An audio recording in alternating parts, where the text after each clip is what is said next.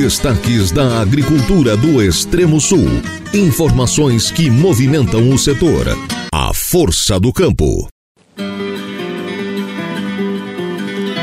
Muito bom dia, queridos ouvintes. Sejam todos bem-vindos ao programa A Força do Campo. Programa que traz todas as novidades do que aconteceu, está acontecendo e deve acontecer no agro em todo o estado e país. Notícias que lhe informam e direcionam.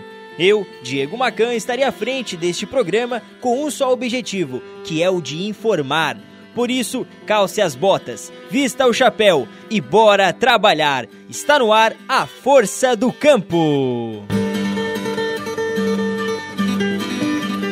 Quinta-feira, dia 8 de fevereiro e já estamos na metade dessa semana. Então bora fazer dos próximos dias os melhores de nossas vidas. Estamos no ar com o oferecimento de Cooperja. Somos produtores cuidando de produtores. E dando início ao programa, vamos tradicionalmente à previsão do tempo. Acompanhe tudo que os meteorologistas da EPAGRE trazem para esta semana e mês de fevereiro.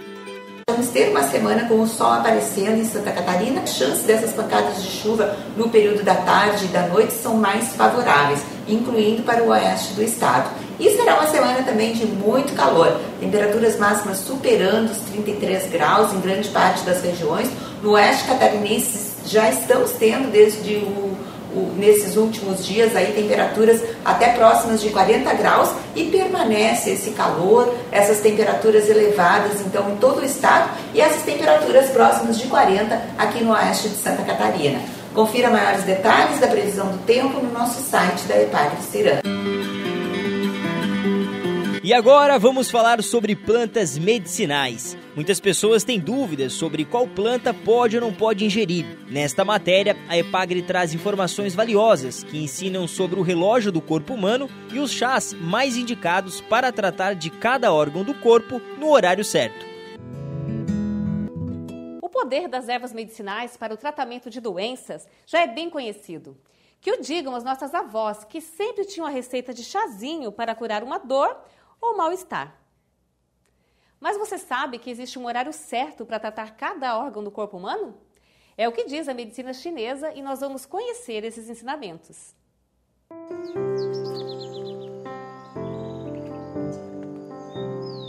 Uma farmácia natural cresce bonita e mostra o potencial que cada planta tem para a nossa saúde. Só que essa aqui, além de identificar cada espécie, ela também mostra para que órgão do corpo humano é indicada e qual o melhor horário para fazer o tratamento. Conhecimentos que vêm de longe e de muito tempo atrás. O relógio do corpo humano foi criado pelos chineses há milhares de anos. De acordo com a medicina chinesa, há uma hora certa para tratar cada parte do corpo humano. E o chá que for tomado nesse tempo vai dar um melhor resultado.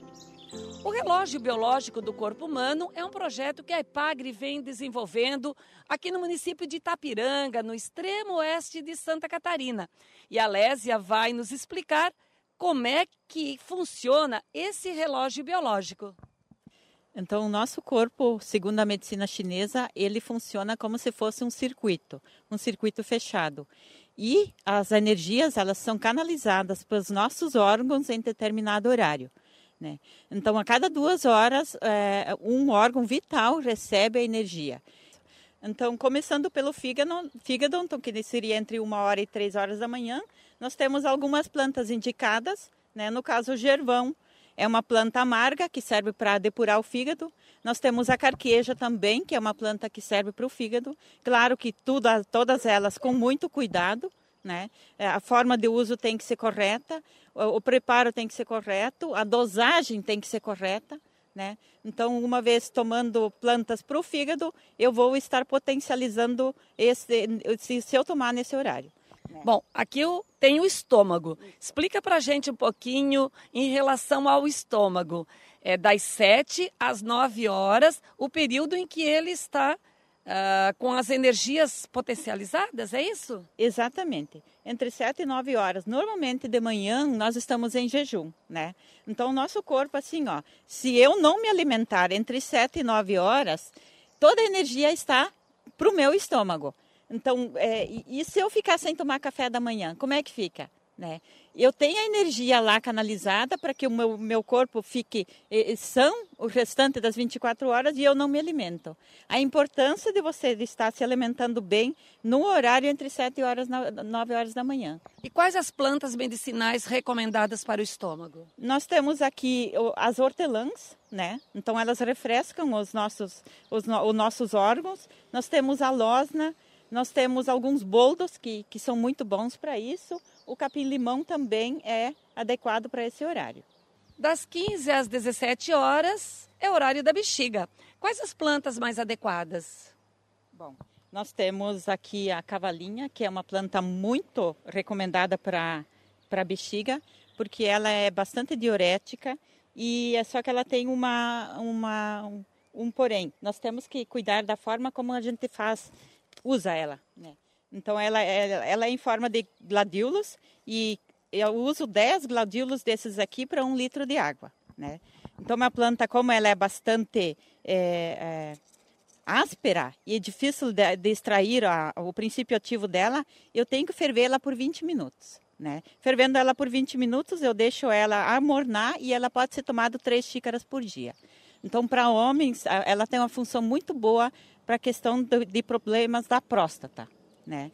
E nós temos também a malva, que é uma planta é, muito boa, ela é sazonal, ela tem épocas que ela morre, né? agora nós até nós não temos ela aqui, mas ela é muito boa, ela é anti-inflamatória, ela melhora a questão da bexiga. E nós temos também a ruda, a ruda assim, ó, é, verde, ela tem um cheiro bem forte, mas seca, ela tem um cheiro bem gostoso e ela serve muito uh, para limpar e melhorar a questão da bexiga. Aqui nós temos ervas para os rins e até mesmo para melhorar o desempenho sexual. Que plantas podem ser utilizadas e em que horário, Alésia? Bom, a, a, nossa, o nosso desempenho sexual ele, melhor, ele melhora muito quando a circulação está bem ativada, né? Então nós precisamos assim, ó, cuidar para que o nosso corpo tenha uma circulação boa e uma erva indicada para melhorar bastante a circulação é a erva cidreira ou melissa. Aqui nós temos então o sistema digestivo, né? Ele é ativado entre 21 e 23 horas, né? Nós temos a sálvia, que está bem bonita agora, né? ela melhora o sistema digestivo. Nós temos o açafrão aqui, que agora não está aparecendo porque ele foi colhido, né? Então, o açafrão, ele é o, seguramente o melhor anti-inflamatório que, que existe hoje, é, que possa ser ingerido é, na alimentação, né? Então, ele pode ser secado, as rizomas podem ser secados e, e na alimentação. Nós temos a sálvia do Rio Grande também, que é muito boa para o sistema digestivo. Então, nós temos uma gama grande de, de plantas para melhorar a nossa digestão, né? E potencializando o seu horário entre 1 e 23 horas, com certeza a gente vai fazer a sua parte. Bem, no centro do relógio nós temos a pele, né? Que é um órgão muito importante do nosso corpo, Alésia. Com certeza. A pele é o maior órgão do nosso corpo, né? E eu sempre digo assim, ó, nós nascemos com a pele e vamos morrer com a pele. Roupa velha você pode pegar e jogar fora. A pele não tem como você mudar, tá? Então o cuidado que nós temos que ter com a pele, ele é fundamental no dia a dia. A nossa, a nossa região aqui, nós estamos de origem alemã, é, é, origem europeia, muito brancos, né? Então nós temos um índice muito grande de câncer de pele aqui né? E elas se instalam normalmente até os 20 anos, tá? Então, algumas plantas indicadas aqui, ó, nós temos as babosas, que elas são muito boas para a pele, né? Então, elas têm uma proteção natural, que elas podem ser usadas para a pele, tanto para feridas, né? E como para para se eu quebrar um pedacinho desses aqui, ó, e tiver um machucado, aqui sai um líquido. E esse líquido, ele é anti-inflamatório. Se eu deixar pingar em cima de uma ferida limpa, ele vai sarar com certeza, né? Ele vai fazer uma cicatrização boa e rápida.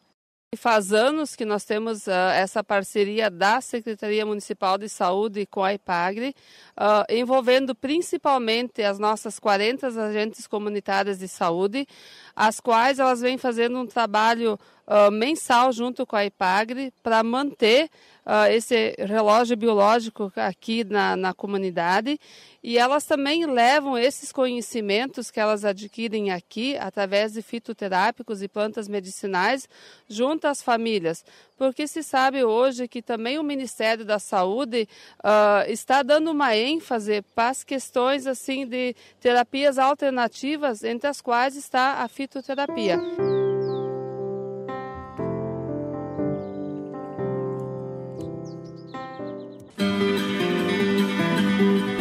E a Kazan reforça o trabalho para garantir serviço a moradores e turistas que visitam Laguna no período de carnaval. A Kazan de Laguna está reforçando o trabalho para garantir água e esgoto tratado para moradores e turistas que visitam o município durante o carnaval. No período, a chegada dos visitantes praticamente triplica o número da população normal da cidade, Além das praias, Laguna tem o carnaval de rua que é considerado um dos maiores e melhores do sul do país.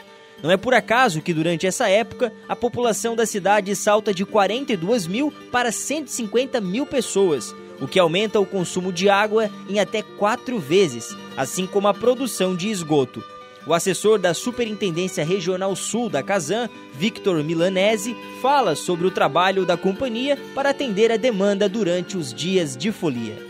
O Carnaval de Laguna está chegando e com isso, é, por ser um dos destinos mais procurados do sul do país, aí tendo um dos maiores carnavais de rua, né, a população ela praticamente quadriplica, salta aí para mais de 150 mil pessoas. Com isso, né, vem muitos desafios. O consumo de água aumenta até quatro vezes, assim como a produção de esgoto. Mas nós da, da Casane de Laguna estamos preparados para receber essa demanda. Assim como foi no Réveillon, nós realizamos né, alguns projetos durante todo o ano nessa época para atender bem nossos clientes. Estamos já com equipes extras, geradores de energia em pontos estratégicos, redobramos nossas manutenções preventivas, também aumentamos nosso volume de produção de água tratada e melhoramos todo o nosso parque de bomba. Além disso, tem outro aspecto que que atrapalha muito no tratamento de esgoto, ele dificulta muito, que é a recepção de turistas que muitos costumam despejar papel higiênico, lenços umedecidos no vaso sanitário. Então a Casan já lançou uma campanha de conscientização para, alertar contra, contra esses hábitos. Né? Mesmo assim, outros preparos estão sendo feitos no Laguna para garantir o bom funcionamento da rede de esgoto e para isso a equipe realiza diariamente manutenções preventivas em elevatórias de esgoto e rede de coleta. E Praia Grande, no sul catarinense, é conhecida como a cidade dos cânions. O município é um paraíso para quem busca o contato com a natureza e oferece uma diversidade de atrativos e cenários encantadores para serem explorados. De olho no potencial turístico do lugar, um jovem agricultor decidiu investir no turismo de aventura, integrado com o agroturismo. Acompanhe agora a reportagem do SC Agricultura. Praia Grande é um município do sul catarinense que vem se destacando na área do turismo. Ganhou fama por ser a cidade dos cânions, pois está localizado aos pés de diversas formações rochosas. Aproveitando os recursos naturais e o fluxo de turistas que não para de crescer, um jovem rural resolveu investir no turismo de aventura.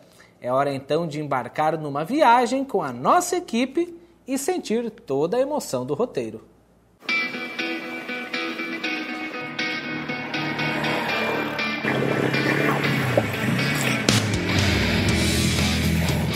Em 2021, o Fabrício participou de um curso de formação de jovens rurais realizado no Centro de Treinamento da EPAGRE em Araranguá.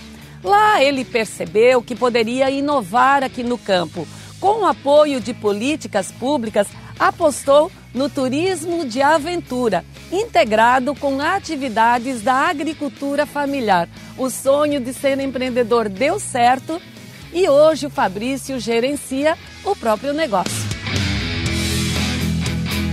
Então, a gente começou com os passeios aqui já tem cerca de um ano, né?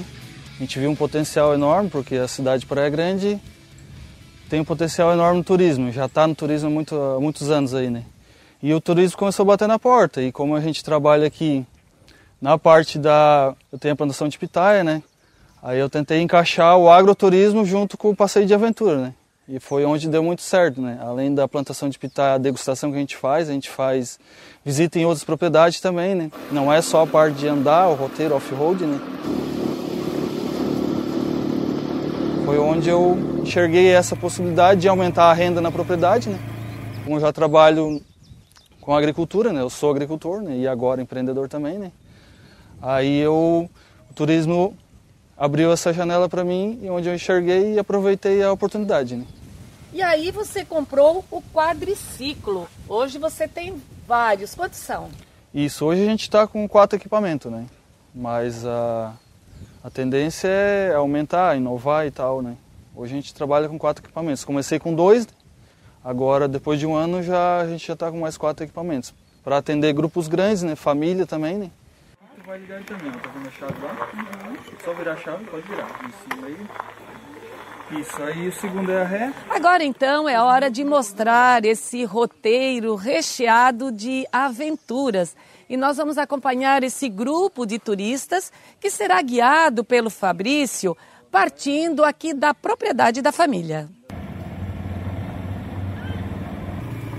Então, o nosso passeio ele é um passeio muito completo. Né? Ele tem duração em média de três horas. Né? A primeira parada é numa propriedade onde tem a produção de cogumelos. Né? A gente faz a visitação. Vocês já comeram cogumelo? Conhecem? Já. Qual variedades? Quais espécies?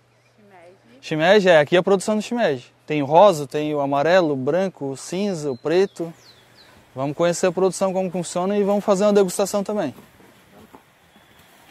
Aqui é uma parte das estufas onde começa a produção de cogumelos, onde é feito toda os blocos, né? O cogumelo é produzido tudo em blocos em estufa, ele não é plantado ao ar livre, né?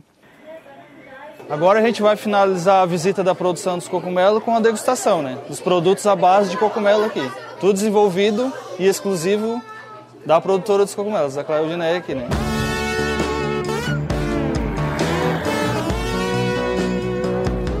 Depois a gente pega mais um trecho de estrada, daí entra já mais uma parte off-road e vai em direção à Cachoeira do Funil, de 120 metros de altura. Por aí tem passagem de rio, várias passagens de água, subida, a gente faz vídeo, foto. Né? Então chegamos agora na Cachoeira do Funil, né? 120 metros de altura, é um dos pontos de parada, né? Aqui tem piscina natural, o pessoal toma banho, né? O pessoal fazem rapel nessa cachoeira também, tá? Tem os pinos na rocha. Aí foi medido de corda, 120 metros de altura, né? É uma das cachoeiras mais altas aqui da cidade e da região sul também. Depois da cachoeira a gente passa em um engenho de cana-de-açúcar, tem degustação também. Licores e produtos de cana ali, é uma propriedade ecológica, né? Depois do engenho, a gente faz a degustação de pitaia aqui no pomar, né, que fica na propriedade mesmo, né? Conversa um pouco ali sobre a cultura da pitaia, faz a degustação. Depois a gente finaliza a trilha dentro do Kennedy. Passagem de água, lama, subida. E lá em cima tem uma estrutura bacana, lá, vista para o cânion e vista para o horizonte também. Olha, para nós representou bastante. Achamos a região muito linda, misturou aventura com experiências da agroindústria. Então, super indico a região privilegiada que estamos aqui, né, ao pé dos cânions. Então, acaba sendo um passeio, né, para casais, para famílias. A gente trouxe nossas crianças, uh, off-road e também partes contemplativas. É uma das melhores formas de conhecer as belezas de Praia Grande, né? Esse trabalho de capacitação que a IPAGRE tem para os jovens, ele tem uma importância muito grande, porque ele consegue passar para o jovem uma visão mais abrangente da propriedade. Então ele consegue ver de fora. Naqueles momentos que ele está no centro de treinamento, né, na alternância, como a gente chama, que alterna momentos de propriedade com os momentos de capacitação, ele consegue ter uma, uma visão diferenciada. E com todo o conteúdo que ele aprende, de, durante o curso, ele consegue aplicar várias inovações, várias uh, uh, uh, novas culturas, novas tecnologias. Então, ele consegue trazer isso para dentro da propriedade. Isso é importante para o jovem e é importante para a sucessão familiar.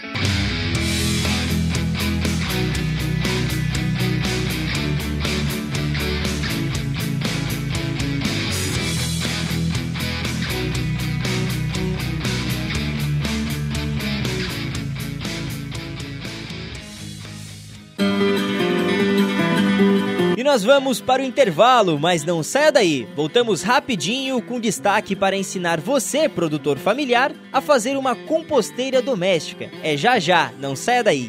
E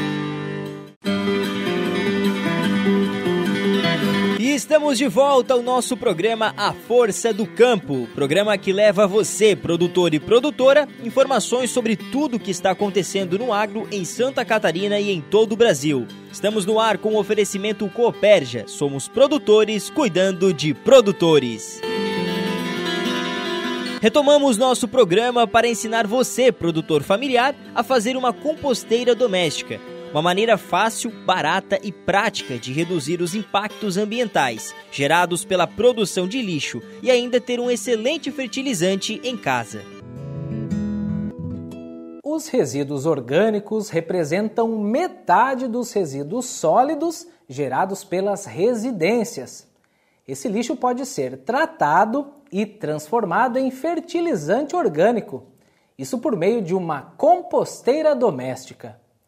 Entre as inúmeras vantagens desse processo estão redução da demanda por aterros sanitários e energia usada no transporte de lixo, além de gerar economia, já que acaba com a necessidade de adquirir adubo para as plantas.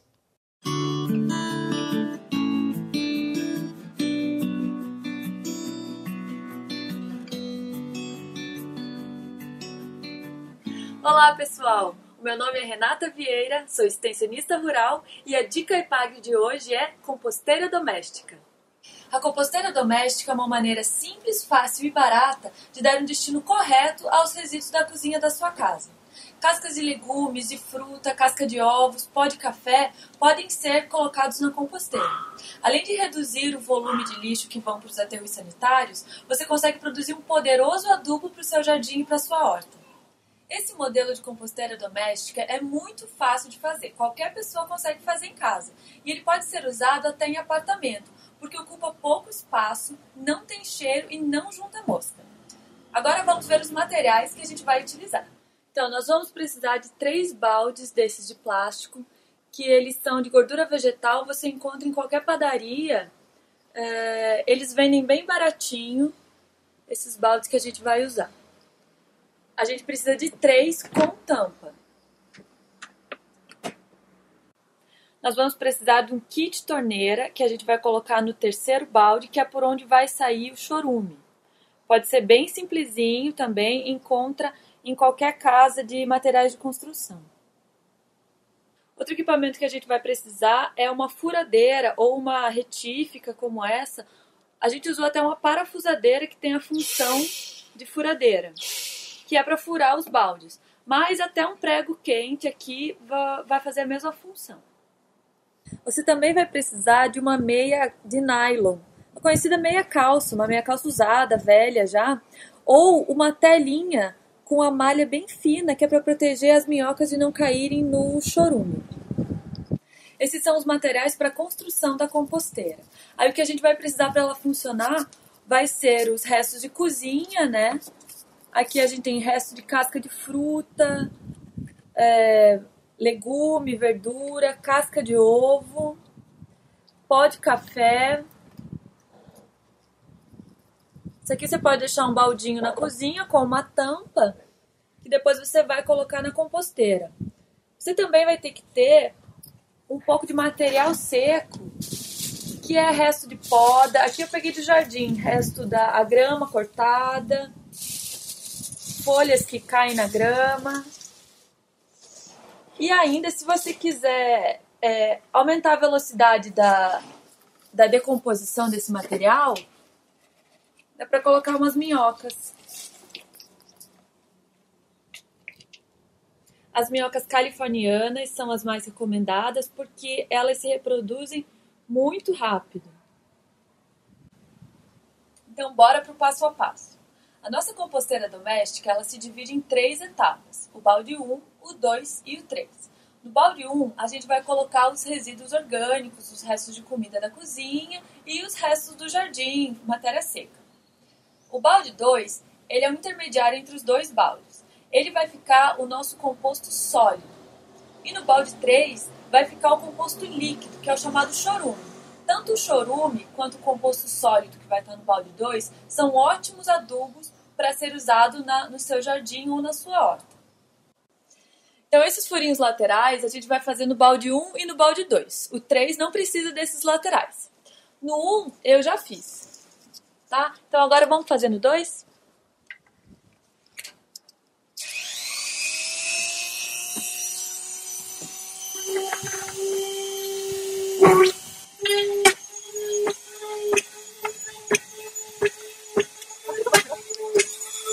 Então, os furos para aeração já estão feitos. Agora a gente vai furar os fundos dos baldes. O fundo do balde 1 eu já furei, tá? Então agora a gente vai furar o fundo do balde 2.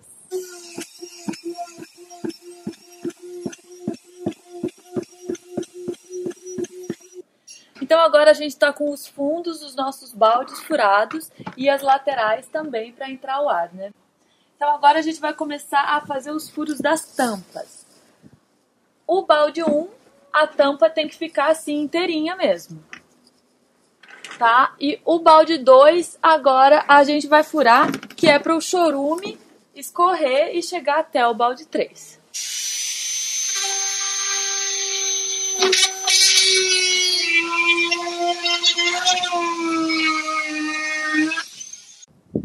A tampa do balde 3 nós vamos cortar igual a tampa do balde 2.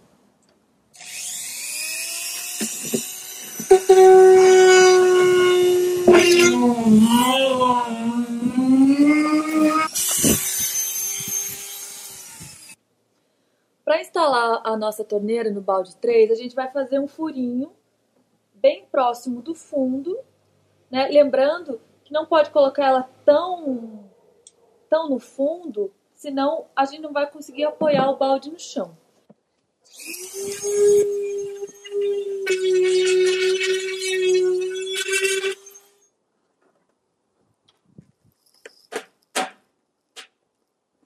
Coloco o outro anelzinho para vedar. Então agora a gente está com o nosso balde pronto, nosso balde 3, a torneirinha instalada, a tampa furada.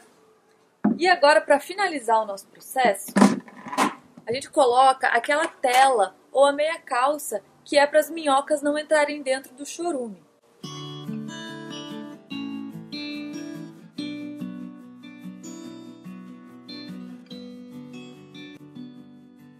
E corta o excesso. Pronto, virou uma tela.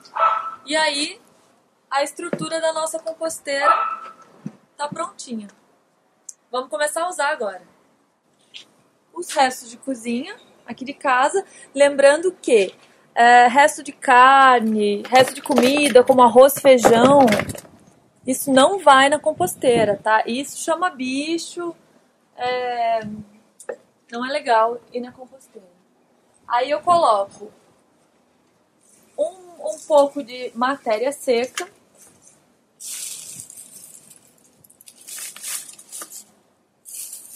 para dar o equilíbrio certo para um ambiente uh, agradável, né, para os micro-organismos que vão decompor tudo isso aqui e vou colocar as minhocas também.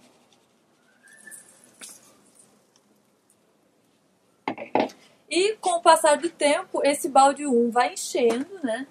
Ele vai ficar tampadinho assim. Com o passar do tempo, ele vai enchendo. Quando ele encher, a gente troca aqui coloca essa tampa aqui no 1 e esse aqui aí vira o balde 2. E aí eu recomeço o processo enchendo esse balde. Depois de uns 40 dias, 50 dias, já vai ter um pouco de chorume aqui no balde 3. E aí a gente já pode coletar esse chorume, diluir ele. Cada medida de chorume, a gente precisa de 10 medidas de água e tem que ser diluído para depois ser aplicado nas plantas, tá? Porque ele é muito concentrado, ele é muito forte. Além do chorume, a gente vai ter no balde intermediário o composto sólido, que para saber que ele está pronto, a gente vai olhar ele e vai ser uma massa marrom uniforme e a gente não vai conseguir ver resíduo de alimento nenhum. Então a gente não consegue identificar a casca de ovo, a folha de alface, qualquer coisa. Ele vai ter que estar uma massa uma massa uniforme e sem cheiro. Aí já está pronto, ele já pode ser usado como composto. Então é isso, pessoal. Essa foi a dica IPAG de hoje. Espero que vocês tenham gostado e espero que vocês façam uma composteira doméstica em casa.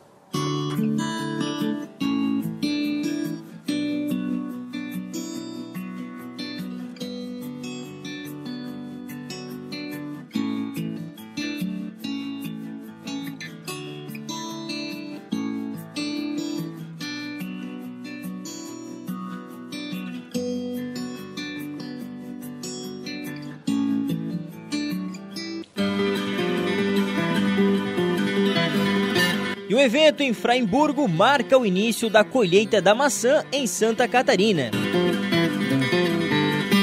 E estamos em tempo de colher maçã. Com isso, nessa segunda-feira, dia 5, aconteceu a abertura oficial da colheita da maçã em Freiburgo, reconhecida como Terra da Maçã. Representando o governador Jorginho Melo, o secretário de Estado da Agricultura e Pecuária, Valdir Colato, participou do evento junto com a secretária adjunta de Estado do Turismo, Catiane Seife. Na safra 2023-2024, devem ser colhidas cerca de 496 mil toneladas de maçã, segundo estimativa da Epagri Cepa, disponível no site do Observatório Agro Catarinense. Santa Catarina cultiva cerca de 15,3 mil hectares de maçã. Na safra 2022-2023, a colheita foi de 557 mil toneladas. Em 2022, o valor da produção agropecuária, o VPA da maçã, foi de 840 milhões de reais. A variedade Fuji ocupa a maior área colhida, seguida pela Gala e variedades precoces. De funcionários rurais para donos de uma agroindústria. Conheça agora a história da família Grapiglia, que se dedica à produção de pães e bolachas deliciosas, com gostinho da cozinha da avó. Entenda por que a fabricação de bolachas acompanha essa família há tempos. Trabalho duro, estudo, amor e dedicação garantem o sucesso do empreendimento. Estamos de volta e é hora de conhecer a história da família Grapilha. Mãe, pai e filha tocam uma agroindústria de pães e bolachas no município de Morro da Fumaça, no sul catarinense. Uma grande variedade de produtos e qualidade indiscutível. Além do trabalho duro e dedicação que garante aí o sucesso do empreendimento, as políticas públicas também ajudam muito na sucessão familiar no campo.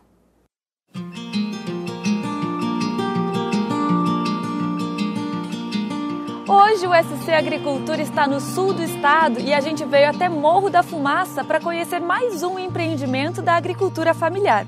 É o Grapiglia Produtos Coloniais. Vem comigo!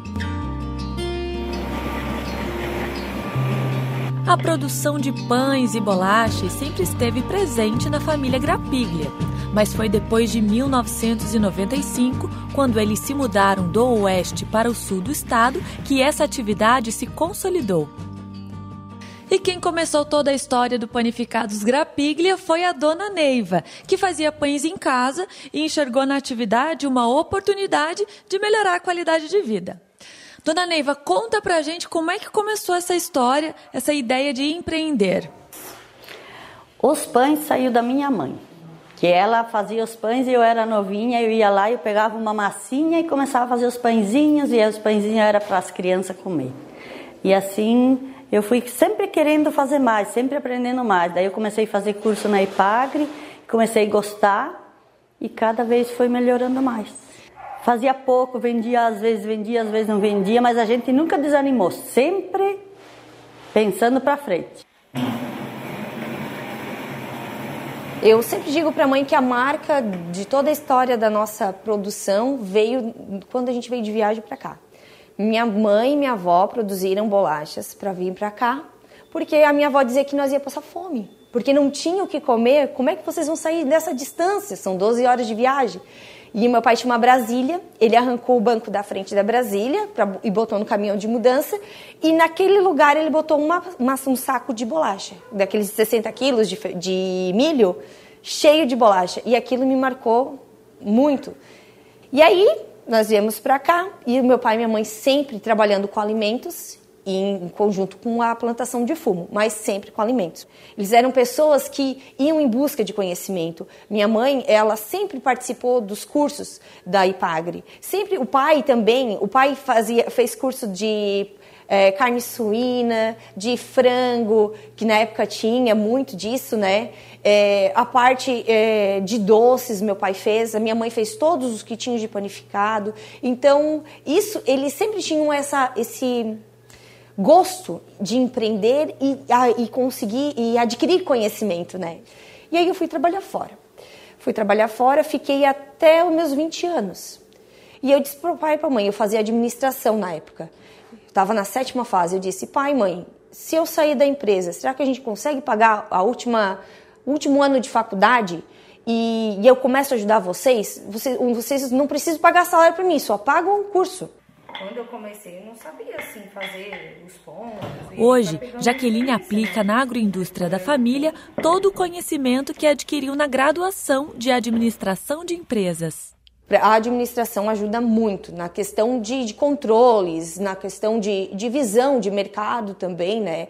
Eu fiz um plano de negócio focado também na agroindústria. O meu TCC também foi todo voltado para a agroindústria. Mas o, o principal de tudo foi o meu pai e minha mãe. Por quê? Porque eles tiveram a mente aberta. E daí a Jaque veio ajudar e daí só fomos para frente, sempre cada vez melhor e a Jaque indo em busca de cursos e se aperfeiçoando cada vez mais e conseguimos chegar até aqui. A gente comprou um forno, uma maceira e, e o cilindro, né? Que esse aqui é um, uma máquina da que a gente, a primeira que a gente adquiriu e ainda estamos usando. Foi através da Mais Alimento, pelo Banco do Brasília e Pagre que fez o projeto para nós. E daí nós conseguimos, fomos uns dos primeiros que conseguimos esses, esses maquinários.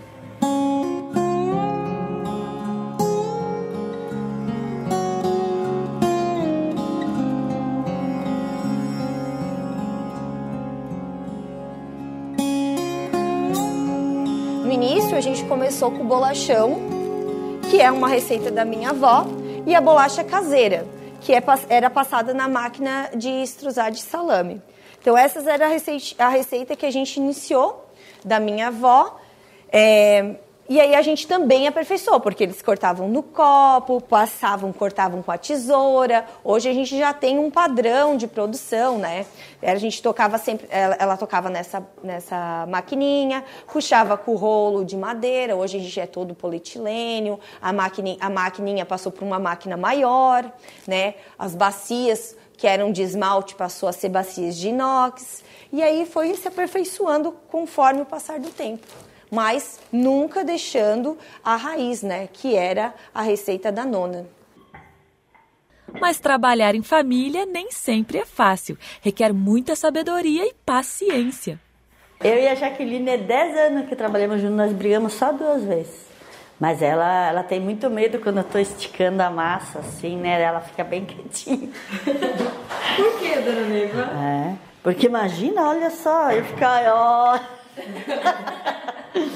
não, não, não, mas é, é, é verdade. Eu e a Jaqueline são é 10 anos que a gente trabalha junto, mas a gente só duas vezes discutiu. Nem foi briga, né? É, só uma discussão, falar mais alto, né? Mas assim, a gente trabalha, a gente se dá muito bem, porque aqui eu não sou mãe dela. A gente, a gente trabalha, porque se eu, se eu sou mãe, eu quero falar sempre mais e quero não. A gente é parceira, né? A gente é parceira no trabalho. Mãe é lá fora, aqui dentro não. Enquanto a dona Neiva e a Jaqueline estão produzindo, o seu Genuir, um experiente vendedor, se encarrega da comercialização na feira livre da cidade. É, o segredo para a venda quase não tem segredo, que o produto se vende, né? Mas eu levo meus clientes tudo na brincadeira. Por exemplo, assim, eu oferto o produto e na realidade quando me pagam eu cobro mais, mas na realidade eu cobrar é uma brincadeira e assim vai, né? E a minha, o meu estilo de trabalhar é desse jeito. Eu penso assim, que isso aí vai ter que ser uma sucessão, por exemplo, de pai para filho, de filho para neto e assim vai. Do jeito que foi com a Jaque, né? Isso, do jeito que foi com a Jaque.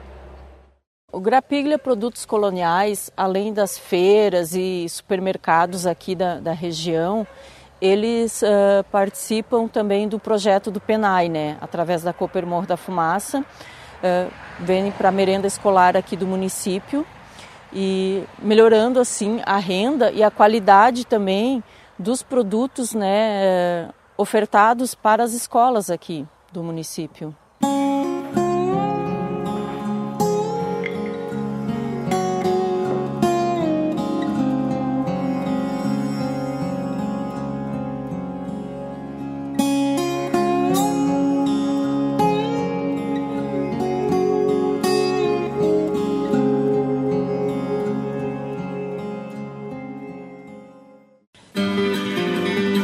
Vamos agora para o intervalo comercial. Não saia daí, porque no próximo bloco iremos aprender mais sobre a produção de citros. É rapidinho, não saia daí. Voltamos com o nosso programa A Força do Campo, programa feito especialmente para você, produtor e produtora rural, você que faz a engrenagem girar.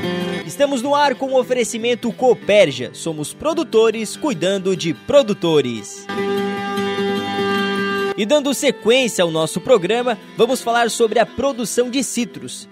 Para se ter um pomar produtivo, não basta apenas mudas de qualidade. É preciso estar atento aos cuidados que devem ser tomados na hora de plantar as frutíferas. Uma boa adubação, preparo da cova, o plantio correto da muda são alguns pontos fundamentais que vão garantir a boa formação da planta e boa produção de frutos. Aprenda mais sobre a produção de citros nesta matéria da Epagre. Para se ter um pomar produtivo, não bastam apenas mudas de qualidade. É preciso estar atento aos cuidados que devem ser tomados na hora de plantar as frutíferas.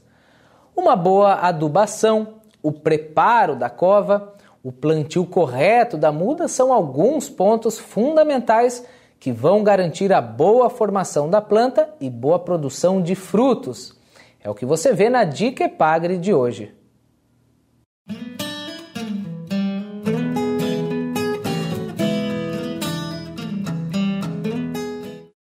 Aqui nós estamos numa unidade de produção de borbulhas de citros, material que é fornecido aos viveristas para a produção das mudas que são vendidas comercialmente. Ao meu lado está o pesquisador Osvino Koller, que vai nos mostrar todos os cuidados, desde a preparação de uma muda de citros até o plantio.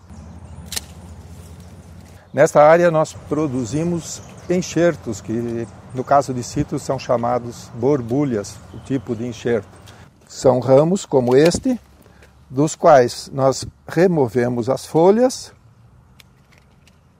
e entregamos este ramo para os viveristas produtores de mudas comerciais. Um ramo deste tem, em média, 10 uh, uh, enxertos de qualidade adequada, nós temos 3, 6, 9, 12, 13 enxertos neste ramo. Uh, o viverista recebe esse ramo e utiliza cada local onde tem uma folha, existe também uma gema. E retira daqui uma pequena parte com casca e lenho, com a qual ele faz o enxerto, e este enxerto é chamado uh, tipo borbulha. Daí vem o nome que essa unidade é uma borbulheira que produz borbulhas, produz enxertos para os viveristas.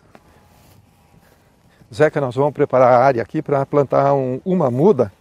Esse terreno já foi feito análise de solo, já foi corrigido, já recebeu calcário, recebeu fósforo, recebeu potássio, foi incorporado, gradeado, está pronto para se iniciar o procedimento de plantio. Já está marcado o local da cova com a estaca. Então agora nós vamos fazer a adubação de plantio com adubo orgânico. Zeca pode espalhar num círculo de um metro em torno do local de plantio, em torno da estaca. Depois essa cama de aviário uh, bem curtida será incorporada numa profundidade aproximada de 20 centímetros com pá de corte. Feita essa incorporação, a recomendação é que eh, se aguarde três semanas até um mês para fazer o plantio, para que o esterco, caso não esteja bem curtido, uh, reaja com o solo e não haja risco de queimar as raízes da plantinha nova. Três semanas depois de incorporada a cama de aviário, volta-se para realizar o plantio.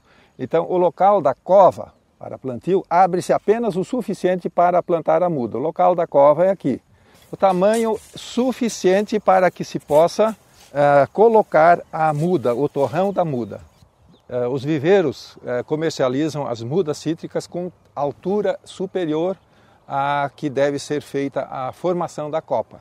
Então há necessidade de se fazer uma poda em torno de 50 a 55 centímetros a partir do chão para que na parte superior se forme a copa, os novos ramos. Então nós vamos podar essa muda aqui para uh, que ela possa depois brotar e formar a copa, como veremos depois. Então, uh, uh, no torrão, a muda costuma a produzir raízes que se diz enoveladas, no fundo da embalagem, no fundo do saco. Zeca pode ir cortando e essas raízes precisam ser retiradas antes do plantio, como é feito com a faca aqui, como pode ser visto, pode separar aqui, nós veremos que no fundo do saco existe uma camada de raízes que não deve ser plantada junto com a muda, tem que ser removida, porque essas raízes vão prejudicar o desenvolvimento da planta.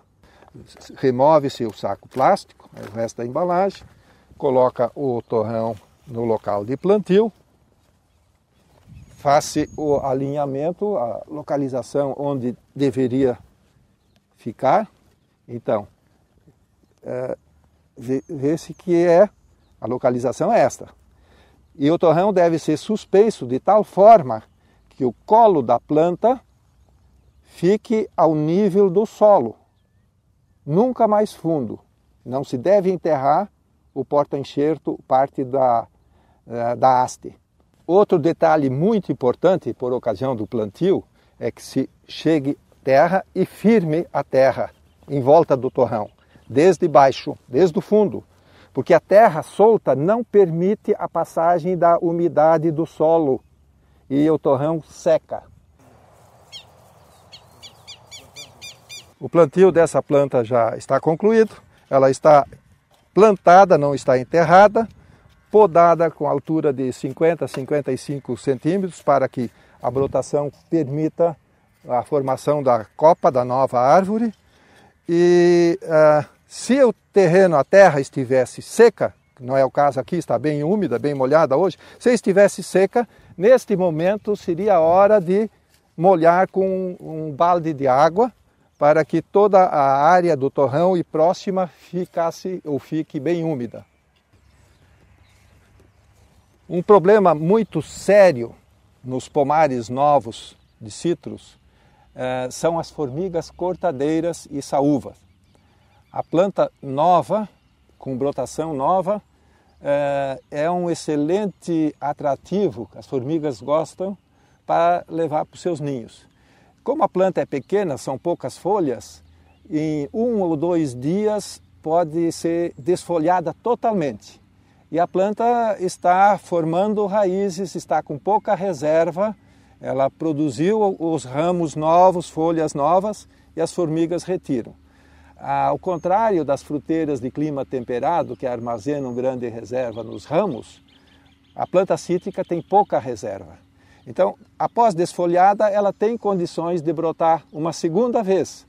No entanto, se a formiga retornar, e isso costuma acontecer, e levar as folhas da segunda vez, eh, cortar as folhas da segunda vez, a planta não tem mais reservas para voltar a brotar e morre.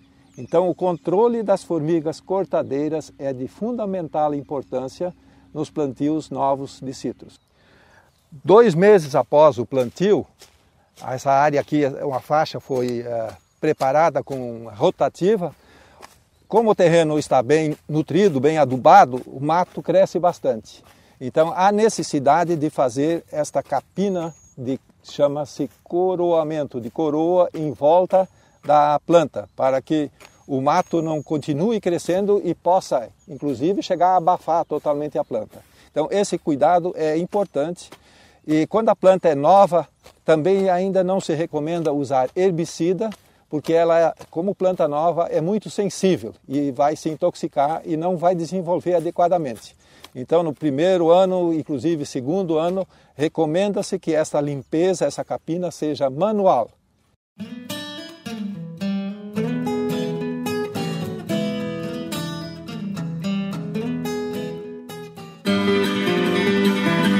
E a Fazenda repassa 707 milhões de reais para atender cooperativas de leite. O Ministério da Fazenda publicou uma portaria que inclui a linha emergencial para atender cooperativas de produtores de leite no Plano Safra 2023-2024. Foram realocados mais de 707 milhões de reais, com juros de 8% ao ano até junho de 2024. O objetivo é ajudar produtores de leite endividados a regularizarem seus passivos com as cooperativas, diante da crise que afeta o setor desde o ano passado. As cooperativas poderão acessar até 20 milhões de reais, com prazo de 5 anos para pagamento e carência de 2 anos. Encerramos o nosso programa A Força do Campo desta quinta-feira, falando sobre o sistema Silvio Pastoril sistema que consiste na integração da pecuária em ambientes florestais, trazendo vantagens para o ambiente, animais e produtor. Árvores, pastagem e pecuária numa mesma área formam um ambiente que, além de bonito, traz muitas vantagens aos animais e ao produtor. Esse é o sistema denominado silvipastoril já adotado em muitas propriedades de várias regiões do Brasil. Conheça agora a pesquisa da EPAGRE no Centro Especializado para Agricultura Familiar, em Chapecó. De lá saem tecnologias que são repassadas aos agricultores catarinenses. Olá pessoal, é, estamos aqui dentro de um sistema silvipastoril, que é uma simulação né, de, uma, de um sistema produtivo que a gente utiliza muito aqui na região oeste que visa melhorar o bem-estar animal, principalmente quanto ao conforto térmico, né? E como essa, muitas respostas ainda não são, não são conhecidas, o que a gente visa aqui é determinar realmente o, o quanto que a gente consegue melhorar a ambiência pela redução de temperatura e o sombreamento dentro do ranking de árvores, né? E a influência dessa sombra na forrageira que a gente vai produzir para o nosso gado comer.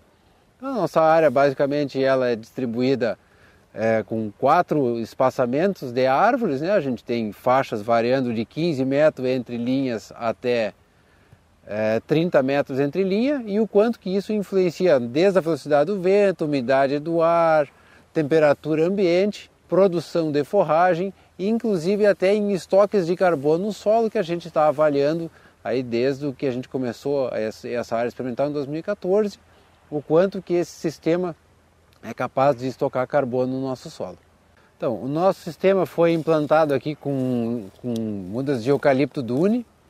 É, ele foi implantado num ranking de, de, uma árvore a cada dois metros e conforme recomenda a recomendação técnica da EPAGRE, com o passar do tempo a gente vai desbastando e desramando esse material para ter madeiras de melhor qualidade e copas mais altas para que a luz consiga penetrar dentro do sistema, né? E para que a gente tenha não reduza tanto a produção de forragem. Numa primeira colheita que foi feita nessa área aí, é, de madeira, né, quando teve o primeiro desbaste, a gente já conseguiu um rendimento aí de mais de R$ 1.500 por hectare, que é um valor que ele vem extra, né, porque o objetivo principal do sistema, ele na verdade, ele é o bem-estar animal. Então essa é uma renda extra na propriedade seja em madeira ou seja em tora, né? ou até em moerão. Esse sistema silvopastoril ele já é muito, muito utilizado na região né? para melhorar a ambiência dos animais e assim o, nossa ideia principal do experimento é justamente procurar otimizar o bem-estar animal para que esse animal reduza o menos possível a sua produção por estresse térmico, principalmente, né? E ao mesmo tempo a gente minimizar perdas de forrageira pelo sombreamento do sistema. Então isso se aplica diretamente em qualquer propriedade que adote o sistema para melhorar a ambiência dos animais. Essa é uma das pesquisas que o CEPAF realiza, né? Por grande relevância nos sistemas produtivos aqui da, da região oeste, principalmente pelo nosso clima ser mais quente realmente. E após, após a conclusão, né, a gente já tem alguns resultados muito interessantes aí de redução de mais de 2 graus de temperatura dentro do bosque, né? E conforme a gente vai coletando esses dados, eles vão sendo publicados e também a gente vai fazendo dias de campo, reunião, reuniões e vai passando para os extensionistas uh, os efeitos desses desse diferentes ranqueamentos na, na qualidade e bem-estar que a gente pode chegar para os nossos animais e que, por sua vez, tem um benefício direto para a sociedade e para o produtor de leite.